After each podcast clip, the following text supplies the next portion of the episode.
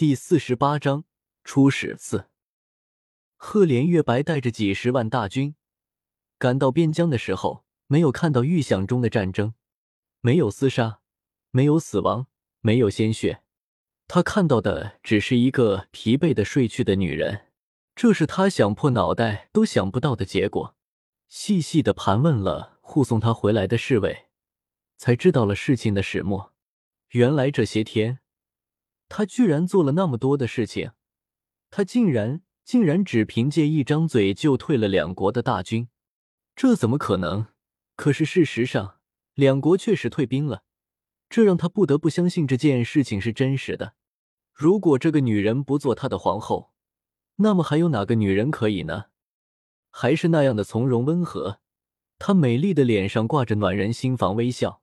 这次你不用抄写经书了。这么说，他们都退兵了，没有一个人死。红雪很是欢喜，看了所有的努力都没有白费。是的，你这次做了一件很大的善事。忘忧公子白衣胜雪，衣袂飘举，惊若天人。不对，他本就是天人。你呀，只要不要让桃花天天盯着我抄经书，我可以做更多的善事呢。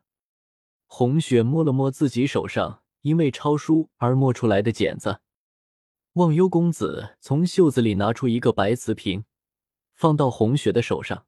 这个是给你的奖励。为什么不是钱？这个瓶子里是什么东西？红雪失望的看着白瓷瓶，他几天几夜没合眼，换来的却是这个小瓶子，是不是太亏了？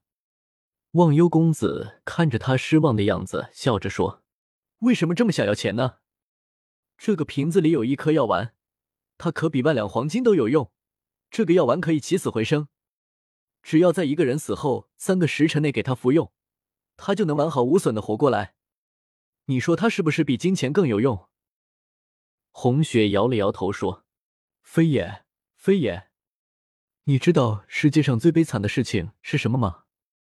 不是人死了钱还在，而是人还在钱没了。”所以说，有钱还是好一些。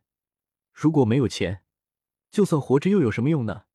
没有金钱去享受人生，那么活着又有什么意义呢？你的歪理还真多。不过小仙可是穷得很，没有你想要的那么多钱，你就勉为其难收下这个丹药吧。忘忧公子好笑的捏了捏红雪的脸蛋，然后身形渐渐淡去，最后消失不见。喂！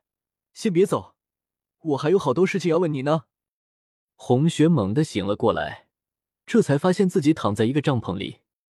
原来自己刚才是在梦里与忘忧公子见面的。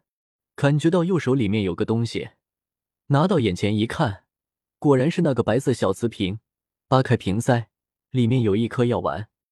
红雪把它倒到手心里，仔细看了看，又放在鼻子下面闻了闻。没有什么奇怪的味道，这仙家的东西就是不一样。只是这个小小的药丸真的能让死人活过来？自从来到这个世界，难以置信的事情太多了，还是先把它收好以备不测吧。不过他还是希望不要有什么不测。